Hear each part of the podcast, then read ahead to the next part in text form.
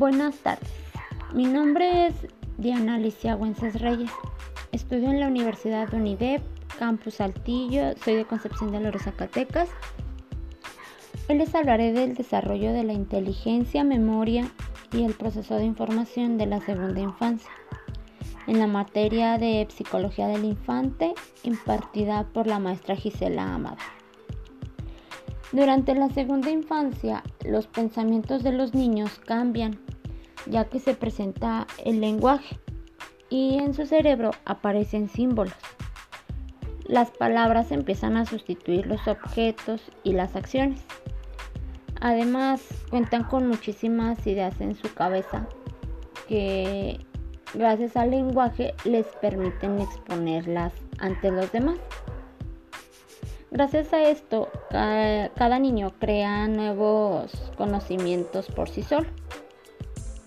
Su proceso cognitivo se activa, pero sigue dominado por sus sentidos. Aporta sentimientos a los objetos y cree que sus deseos pueden materializarse. Esto se presenta cuando los niños creen en Santa Claus, en las princesas de los cuentos, en los príncipes, en los superhéroes, en el ratoncito Pérez en todo ese sinfín de fantasías. Ahora bien, hablando del modelo de pensamiento de información, este comienza mediante estímulos que llegan al aparato cognoscitivo, desde los oídos, ojos y dedos. Este se guarda en los registros sensoriales, pero la información se perderá si no se reconoce o se interpreta. Cuando la información ya es captada, pasa a corto plazo, donde se conserva, mientras la procesamos más con la finalidad de convertirla en una memoria a largo plazo, donde la vamos a guardar. Es decir, un ejemplo de esto es cuando damos clases a los niños, por ejemplo cuando van a aprenderse las tablas de multiplicar. Nosotros les exponemos el tema, entonces eso se va a guardar en el registro sensorial. Si el niño la logra reconocer, la vamos a pasar a un corto plazo. Nosotros dándole continuidad al tema, vamos a lograr que lo procese y la convierta a memoria a largo plazo, para que cuando se le vuelva a preguntar, el niño ya sepa la tabla de multiplicar. Este es un ejemplo. Puede haber actividades que se relacionan tanto a los modelos de pensamiento y el desarrollo de la memoria. Otro ejemplo es cuando los niños empiezan a leer. Este proceso siempre se les ha, ha resultado ser un proceso difícil. ¿Por qué difícil? Porque hay que recordar las características de cada letra y asociarlas a un sonido. Para poder interpretar esta acción, pues el niño tiene que conducirse a la información depositada en la memoria. Obviamente el proceso de memoria va a enfrentar muchas exigencias conforme va avanzando la escuela. En sí podemos observar diferentes desarrollos de la memoria. Por ejemplo, la memoria semántica, esa está basada en la experimentación adquirida. Después vemos la memoria a largo plazo, que es cuando empiezan con el uso del lenguaje, dando continuidad así a la memoria consistente, que es cuando ya recuerdan muchas cosas y situaciones importantes. De esta manera se forma la memoria autobiográfica, que se las voy a mencionar más adelante. En cuanto al reconocimiento y recuerdo, primeramente tenemos que tomar en cuenta que son dos conceptos mucho muy diferentes.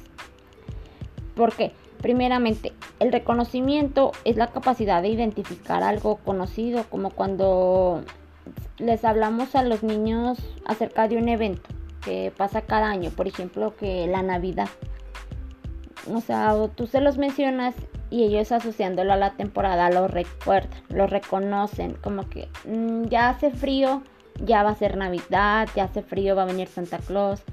O sea, es un reconocimiento. En cambio, el recuerdo es la capacidad de llamar el conocimiento situado en la memoria. Un ejemplo de esto puede ser cuando se aprenden los colores. O sea, tú lees dices, este es el color rojo. Entonces ellos observan el color, la, memoria guarda la imagen. Cuando se los vuelves a mostrar, pues mm, recordando lo guardado en la memoria, lo visualizan y lo asocian al nombre del color. A partir de los tres años vienen nuestros primeros recuerdos conscientes para la memoria autobiográfica. Como padres, pues podemos aumentar su autonomía y su autoconfianza para ayudarle a tener buenos recuerdos de su vida. Este, la memoria implícita es un tipo de memoria a largo plazo que no requiere la recuperación intencional de la experiencia adquirida previamente.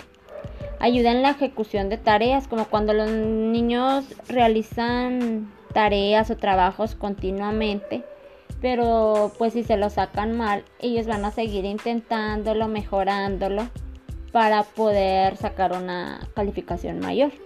Este proceso es llamado PRIM Además, esta memoria se caracteriza porque los niños califican algo como bueno por el hecho de que ya lo han escuchado anteriormente.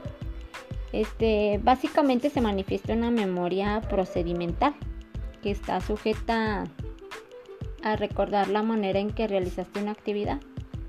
Eh, un ejemplo de esto puede ser cuando los niños se atan las agujetas de sus zapatos.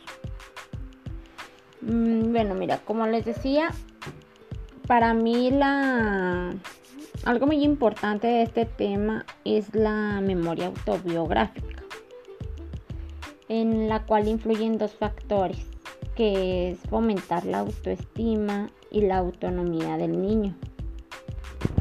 Mm, podemos gratificarle por algún logro que haga recordándoselo mediante fotos, por ejemplo cuando participan en actividades en la escuela en bailables, en desfiles, este, tomarles una foto, felicitarlo, con la finalidad de que el niño tenga bonitos recuerdos.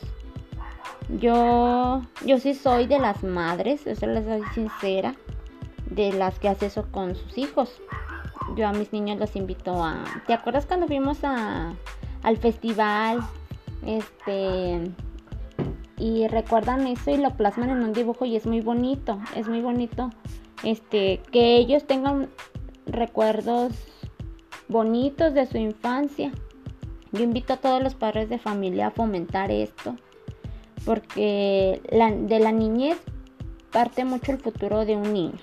O sea, si van a ser exitosos o no. Entonces, para mí sí es muy importante eso. Yo invito a todos los padres de familia, a que feliciten a sus hijos, a que pues les brinden autonomía y autoestima para que sigan avanzando y puedan ser alguien importante en la vida y logren todos sus triunfos. Muchas gracias.